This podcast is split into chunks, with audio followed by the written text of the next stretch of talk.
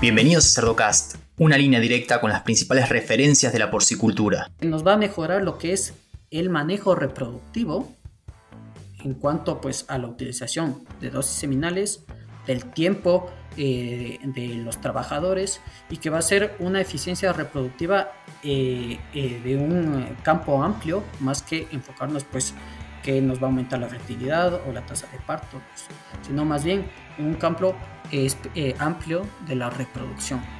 Vamos a tener pues con una sola dosis, en un solo tiempo, pues una preñez. Seguimos en las redes sociales y Spotify para tener acceso a información de calidad, continua y de acceso gratuito. Hola a todos, mi nombre es Leandro del Tufo y Cerdocast solo es posible gracias al apoyo de empresas innovadoras que creen la educación continua. Zoetis, el líder global en salud animal. Innovative Heating Technologies, pensando en energía, bienestar animal y equipos construidos para durar. El ANCO, es ver crecer a nuestros animales con salud. DSM, Nutrición y Salud Animal, moldeando el futuro del cuidado de los cerdos. SUNY, brindando soluciones biotecnológicas con valor agregado. Bueno, buenas tardes. Estamos nuevamente aquí con un nuevo episodio de Cerdocast. Eh, en esta ocasión con, para, vamos a estar con, contamos con la presencia de Andrés Suárez Uzbek. Eh, bueno, Andrés, eh, te invito a que te presentes y, bueno, un poco me cuentes sobre tu formación profesional, tus antecedentes, un poco cómo has llegado a ser lo que sos, digamos. Hola Javier, muchas gracias por la invitación. es un gusto estar aquí con ustedes y nada, comentarles un poco acerca de mi carrera académica. Yo eh, me gradué como médico veterinario zootecnista en la Universidad de las Américas en el Ecuador y eh, pues trabajé después de mi graduación en una empresa de nutrición animal aquí en el Ecuador.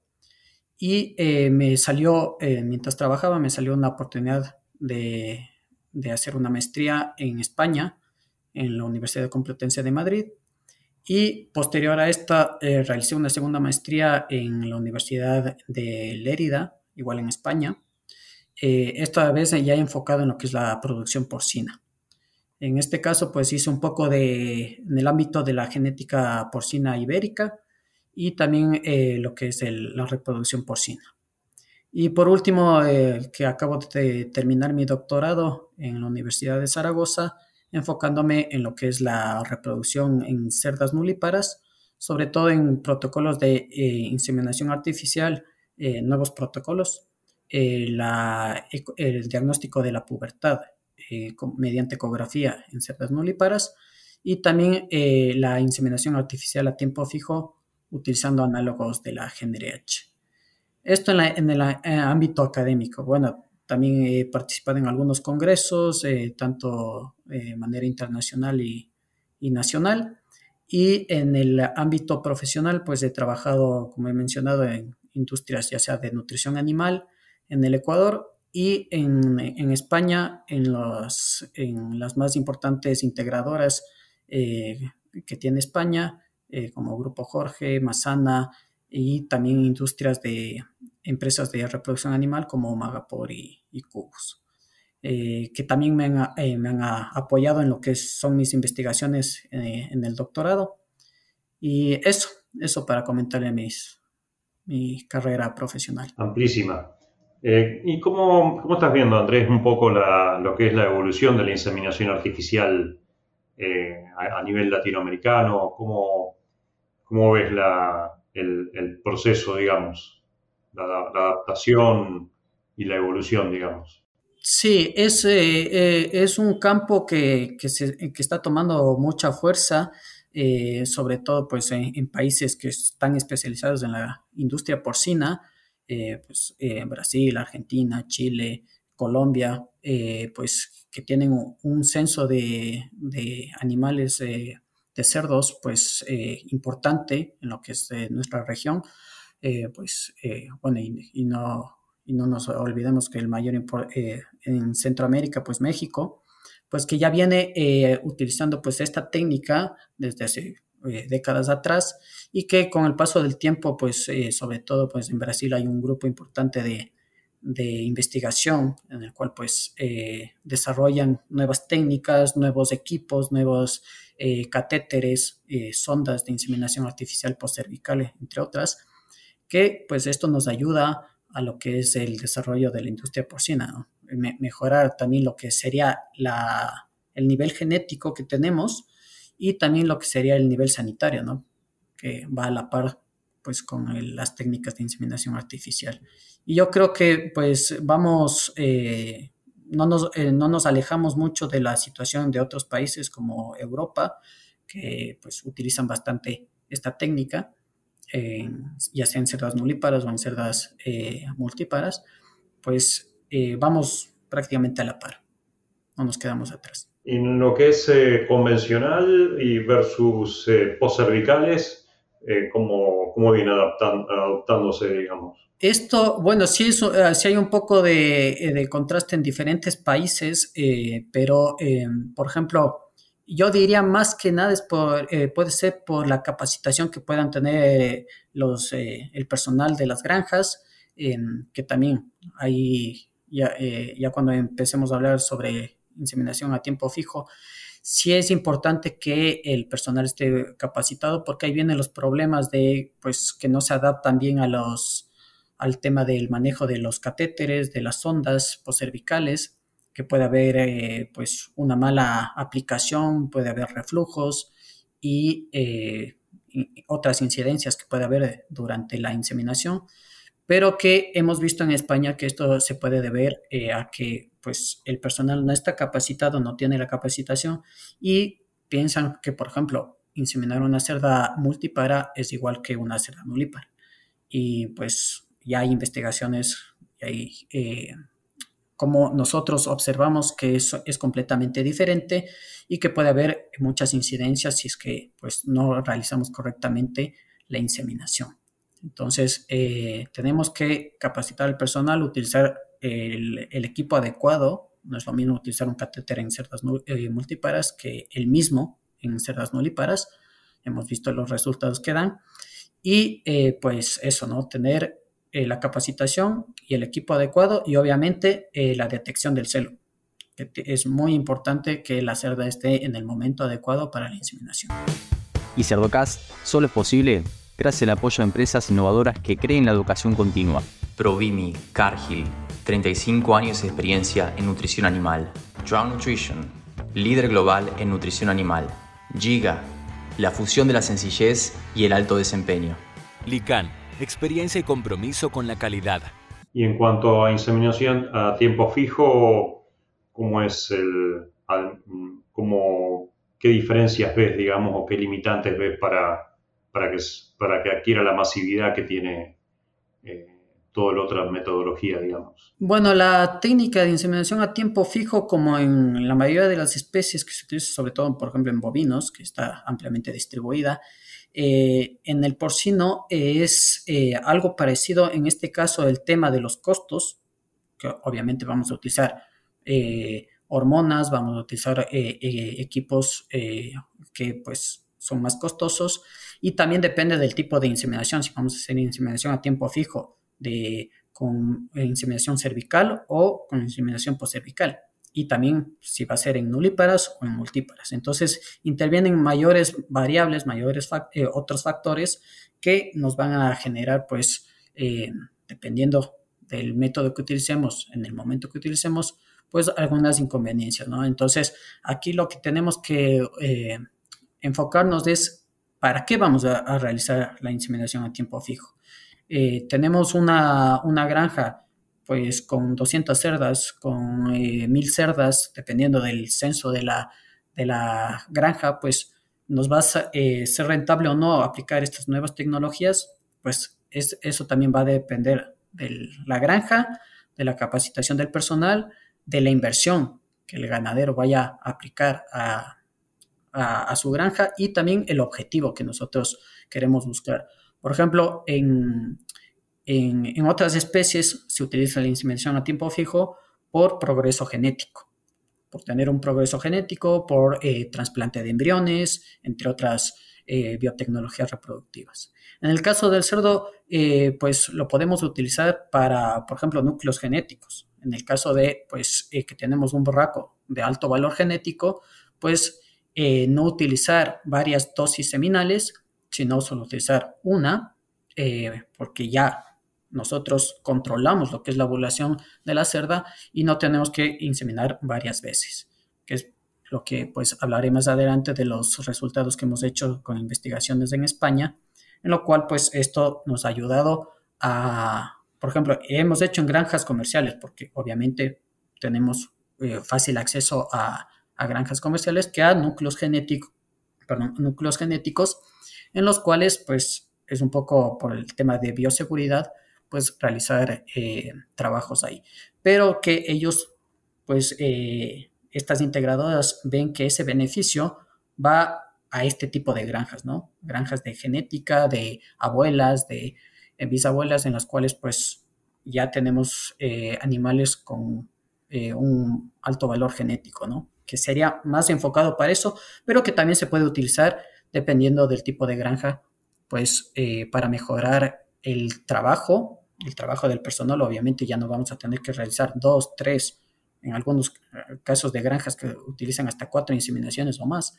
Entonces, reducimos el tiempo de trabajo, reducimos los costos de, dosis seminales, entre otros beneficios que trae esta técnica. Y en, términos económicos, eh, ¿cuáles serían las, eh, más o menos, el costo, digamos, de, una, de, una inseminación, digamos, a tiempo fijo versus una convencional. Sí, a ver, eh, valores, eh, bueno, hablando de valores de España que, hemos hecho ya en los estudios, tenemos que, por ejemplo, el, eh, una inseminación normal más o menos entre los 4 euros, más o menos, y pues aplicando la técnica de inseminación a tiempo fijo, pues no se eleva al doble, pero sí es más o menos unos 5 o 6 euros, porque claro, solo utilizamos una dosis, pero claro, tenemos que añadir que vamos a utilizar pues, una sonda eh, cervical en este caso, eh, pues añadiríamos el costo de eso, que pues, no es tan elevado. Y aquí el, el costo, digamos, que se nos eleva un poco es por la, por la, eh, hormona, el análogo de la GNRH que utilizaremos. Entonces depende también de la disponibilidad que hay en, en el país de esa hormona, eh, pues será eh, mucho más barato, mucho más costoso si tenemos que importarla, también dependiendo de las normas de, eh, que, haya pues de las agencias de control de medicamentos en cada país, pues también será mucho mayor el costo, menor, eh, habrá que importar, habrá que esperar a que ya se regule pues el uso de esos, de esos fármacos en cada país, ¿no? Entonces, por ejemplo, tenemos un fármaco en Estados Unidos que se creó ahí, pues ya está autorizado, pero que en Europa, pues eh, no tenemos, ¿no? Entonces, eh, pues eso tenemos que esperar y ver también el costo de, ese fármaco. Por ejemplo, eh, pues tenemos análogos de la GNRH diferentes tipos que en algunos países, pues ya, ya sea por la producción o por el tipo de, de efectos que pueda tener, pues no están permitidos. Y tenemos pocos eh, pocas empresas que las distribuyen, entonces esto puede aumentar el, el costo de la inseminación artificial. En el ANCO ofrecemos productos y servicios para la prevención, el control y tratamiento de las enfermedades de los animales. Cuidando de la salud y el bienestar animal, colaboramos con los productores en garantizar la disponibilidad de alimentos inocuos y de calidad para la nutrición humana. Guiados por nuestra visión de alimentos y compañía enriqueciendo la vida, ayudamos a criar animales más sanos, lo que implica gente más sana y un ambiente más sano. Giga fabrica el original sistema inalámbrico de alimentación porcina independiente, diseñado por productores de cerdos para productores de cerdos.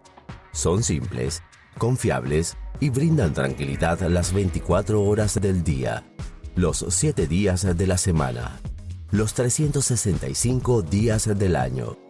Gestal no solo es fabricado por una empresa de equipos, sino por una empresa familiar de producción porcina, con un entendimiento a nivel de SLAT.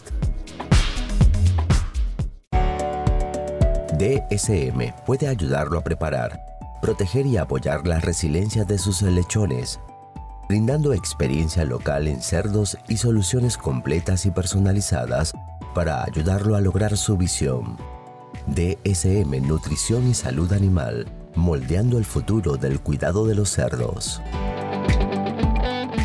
Y los resultados eh, eh, productivos, digamos, en términos de nacido, tasas de partos, eh, de una técnica versus las otras, como qué, diferencias ves, digamos. Sí, aquí, bueno, sí hay que aclarar que esto es más, como pasa también en las otras especies, no vamos a hacer una superovulación.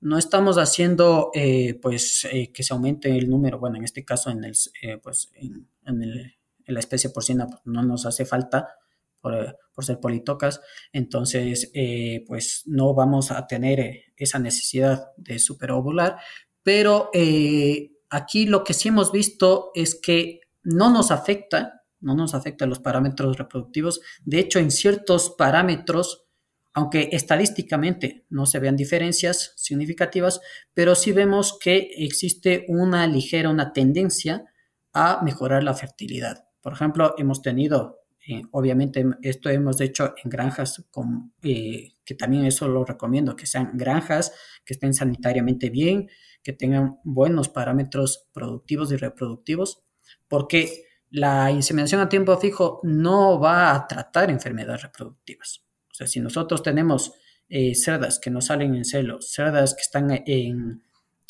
con atresias ováricas foliculares, eh, que van a tener eh, problemas eh, hormonales, esto no va a tratar esos, esos problemas. Tienen que ser granjas que estén correctamente funcionando, que no tengan problemas ni sanitarios, ni reproductivos, ni, ni, nutricionales.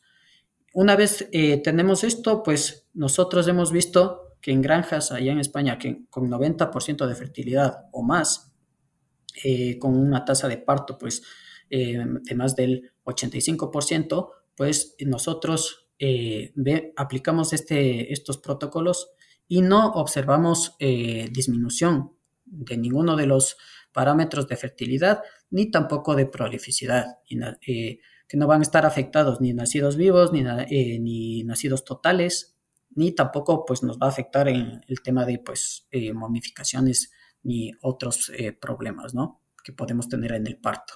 Entonces lo que vemos aquí es que nos va a mejorar lo que es el manejo reproductivo en cuanto pues a la utilización de dosis seminales, del tiempo eh, de los trabajadores y que va a ser una eficiencia reproductiva eh, eh, de un campo amplio más que enfocarnos pues que nos va a aumentar la fertilidad o la tasa de parto, sino más bien en un campo amplio de la reproducción.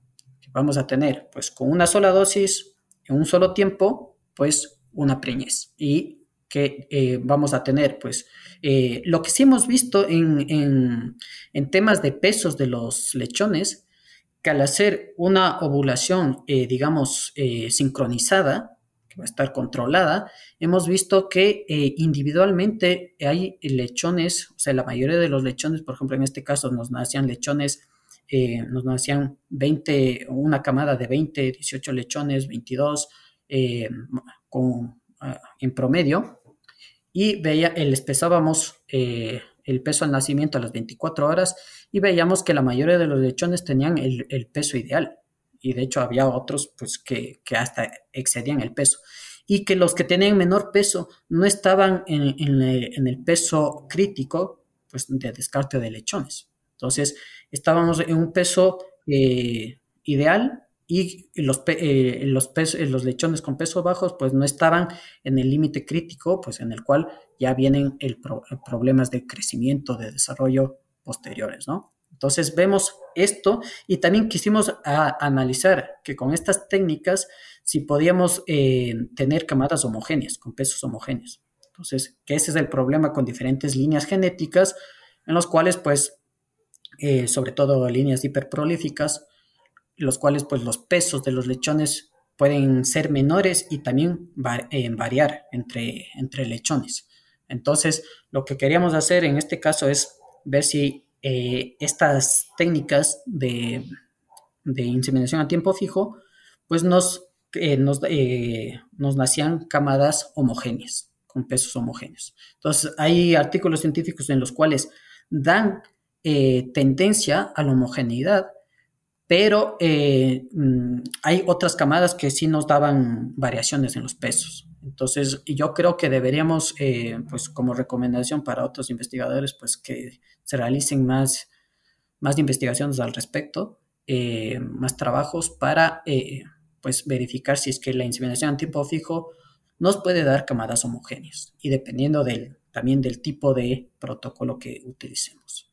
Eso sería interesante ya que, pues, con eso, y sobre todo, pues, en granjas de sitio 1 que se dedican a, pues, a producir lechones para el engorde, pues sería mucho mejor tratar una camada homogénea que pues eh, para reducir costos de producción, ¿no? Buenísimo. Y mm, entre el, entonces, el, entre las ventajas, digamos, de todo esto, un poco en, en lo que es eh, a nivel operativo, digamos, y con, con, lo que es capacitación del personal, eh, implica dificultades, digamos, o ves que o es eh, una cuestión fácil de implementar, digamos? A ver, aquí, aquí sí es, eh, yo diría, depende de la empresa y depende de la granja cómo sea su trabajo con el personal. Porque yo he estado en, granjas allá en España en las cuales pues tenían, eh, digamos, un plan de capacitación permanente del personal entonces, claro, venía una nueva técnica, un, nuevo, o por ejemplo, en este caso, pues eh, el tema de, la peste porcina africana en Europa y todo eso. Entonces, eh, hacían capacitaciones, ya sea para pues enfermedades emergentes, eh, temas reproductivos, temas productivos. Entonces, todas, todas estas capacitaciones, en este caso, yo entré a la granja y, dijeron, pues, Andrés les va a explicar cómo se, realiza este tipo de inseminaciones, ¿no? Inseminación cervical en ceras nulíparas, la inseminación a tiempo fijo utilizando estas hormonas y los protocolos, ¿no? Aquí sí viene un poco el tema de también de los horarios de las, de las granjas, ¿no? Entonces, eh, allá en España, pues entrábamos 6 eh, de la mañana, eh, los operarios daban de comer a las cerdas y después ya sea inseminaban o se ponían a hacer otras tareas, ¿no? Entonces, aquí implementar un nuevo protocolo, una nueva actividad en una granja, pues hacía que se cambie ese, e, e, ese cronograma, esas actividades, ese itinerario que tenían los, los operarios. Entonces, había granjas que sí se adaptaban bien, porque tenían pues un personal adaptable, que les gustaba trabajar con, con cerdos, eh, era personal ya capacitado, ya tenía experiencia en estos animales cosa que en otras granjas pues eh, tenían mucha, eh, mucho cambio de personal. Entonces, pues contrataban a, personal que no estaba, que por primera vez trabajaba con cerdos, un horario diferente al que siempre han trabajado, etcétera. Entonces, todas estas cosas también viene el tema del factor granja, pues, en la aplicación de este tipo de, de técnicas reproductivas. Entonces, yo diría que sí, es posible si es que el, eh, el, personal está implicado con aprender este, estas nuevas técnicas.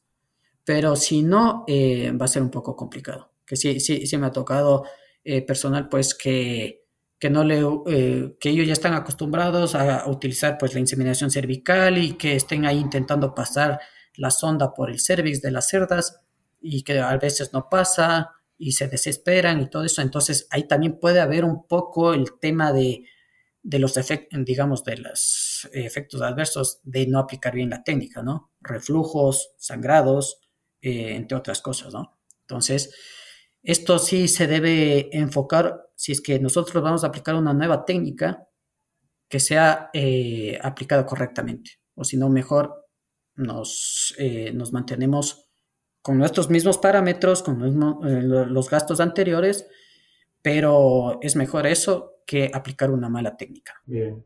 Y en cuanto al protocolo en sí, digamos, a aplicar de hormonales, ¿cuáles serían las, o, sea, los, los, instrumentos disponibles, digamos, para, para, controlar esta ovulación, digamos? Sí, aquí, por ejemplo, el, el, agonista tenemos varios, ¿no? Tenemos la gonadorrelina, licerelina, peforelina, etcétera. Pero los, el más actualmente el más utilizado es la bucerelina. La bucerelina que está distribuida ampliamente, está en casi todos los países que, que aplican inseminación a tiempo fijo, ya sea en, en porcinos y en otras especies, eh, es el acetato de bucerelina, que en este caso pues eh, se aplica ya sea en, en nulíparas a las 120 horas después del, de la sincronización con altrenogest, con el progestágeno, porque obviamente tenemos que sincronizar sí o sí, tenemos que hacer un protocolo de sincronización del, del celo con altrenogest y después de 120 horas, más o menos 5 días, eh, aplicamos la bucerelina y eh, a las 30-33 horas realizamos la inseminación artificial.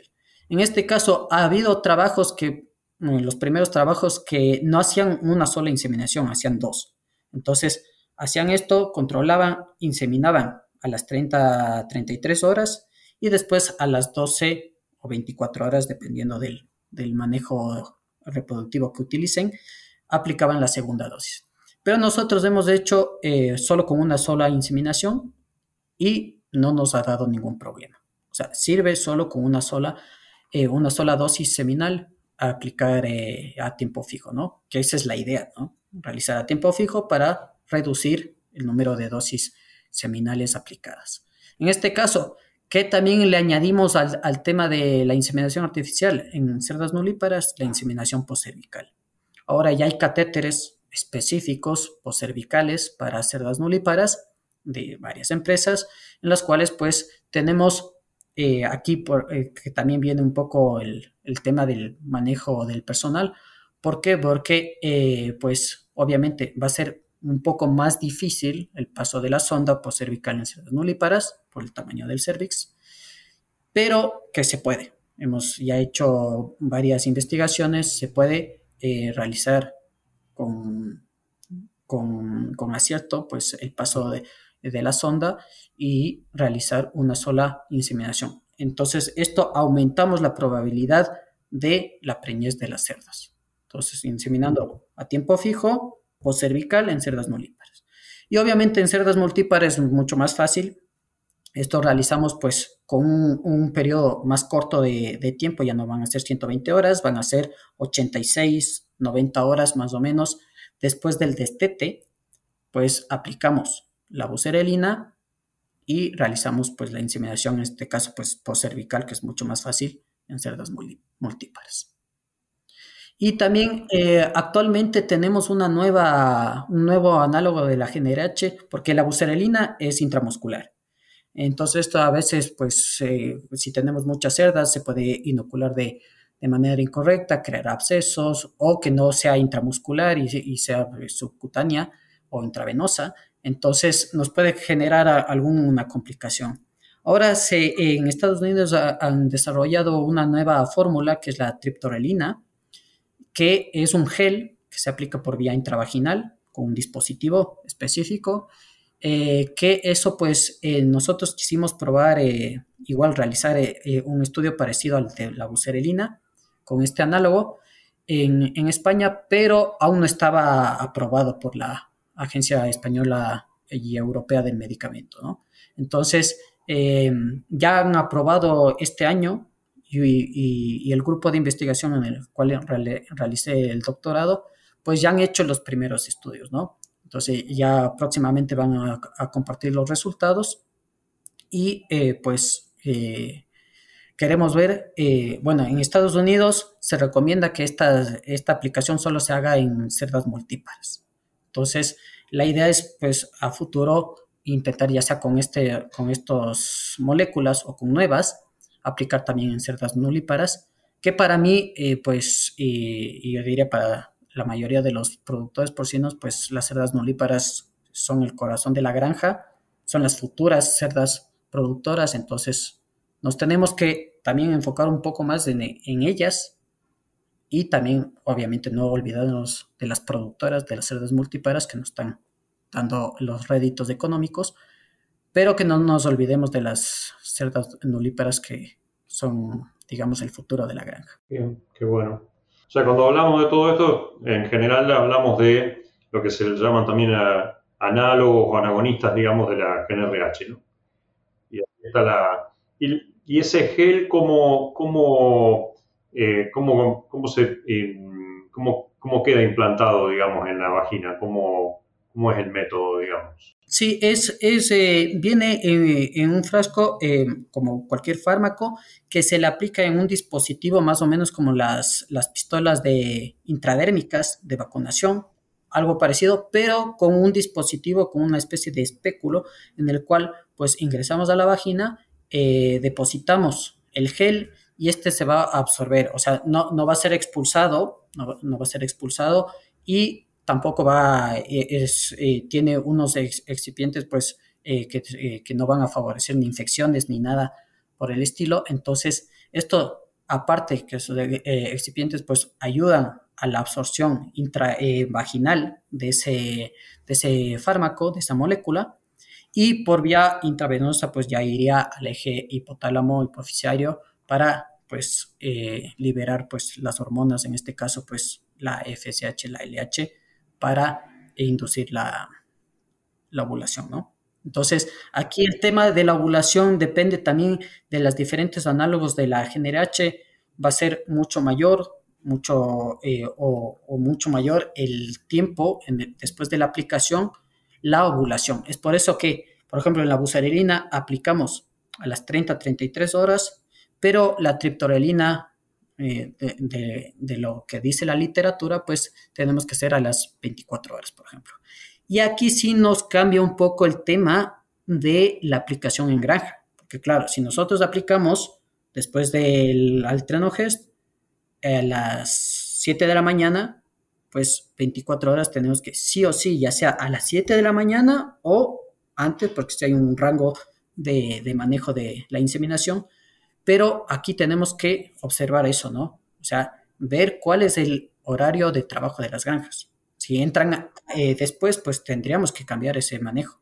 Entonces, ahí también viene el tema de manejo de granjas, de personal, y de otras actividades, si vamos a aplicar estos eh, protocolos. ¿Cuáles son los más utilizados actualmente de, todo, de todos los que nombraste, digamos? Eh, actualmente, actualmente, como he mencionado, es la, la bucerelina, porque es la, la, más fácil de producir, la que muchas empresas distribuyen, y no solo en, Europa, Estados Unidos, sino en todo el mundo.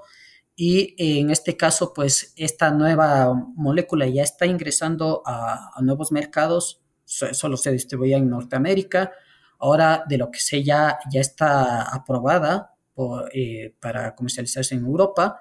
Y pues eh, aquí en Latinoamérica, pues eh, ya depende de cada, de cada país, pues yo me imagino si ya, pues, ya tienen aprobadas en otras en otros países de alta producción porcina, pues no será difícil pues que nosotros ya en, este año o el próximo año, pues en algún país de Latinoamérica ya la tengamos eh, como otra molécula, eh, pues, y intentar realizar también investigaciones en diferentes, pues, eh, fases de, de, la producción porcina, ¿no? Nulíparas, con diferentes métodos de inseminación, etcétera, ¿no? Que esa es la idea, seguir mejorando. Ya, ya un poco a modo de comentarios finales, digamos, ¿qué, qué le podrías sugerir o recomendar o, o comentar a, a, lo que serían los tomadores de opinión, digamos, eh, de, la, industria porcina de nuestra región? Eh, bueno, mis recomendaciones es que primero eh, no tengan miedo a probar nuevas, nuevas tecnologías que, están,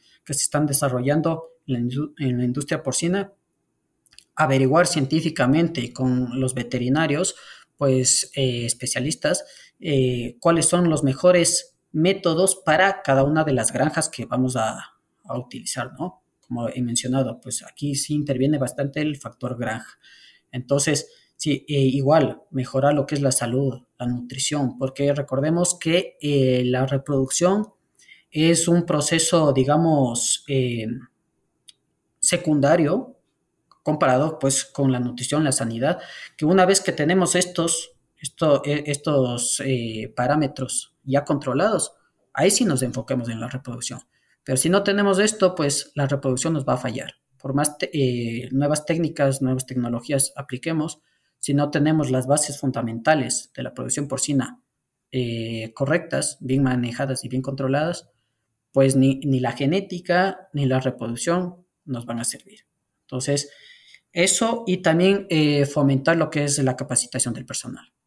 No, no olvidemos que estamos pues manejando eh, seres vivos y que pues estos van a tener su factor individual, van a tener eh, problemas sanitarios, nutricionales, de, y, de estrés. Entonces todo esto nos va a repercutir en los posteriores manejos que nosotros realicemos. Entonces tener una buena bioseguridad, buen manejo nutricional, eh, sanitario y después ya aplicar lo que sería ya el mejoramiento genético, reproductivo, entre otros. Qué bueno. Bueno, eh, ojalá que podamos seguir avanzando. La, verdad que la, reproducción eh, ha hecho avances en los últimos años que impensados, yo creo, y, y cómo se, se, se, rápidamente se adaptaron, digamos, se adoptaron nuevas tecnologías, digamos, en lo que es eh, inseminación, inseminación eh, eh, postcervical y bueno, ahora esto, toda esta nueva ola de la inseminación a tiempo fijo, ¿no?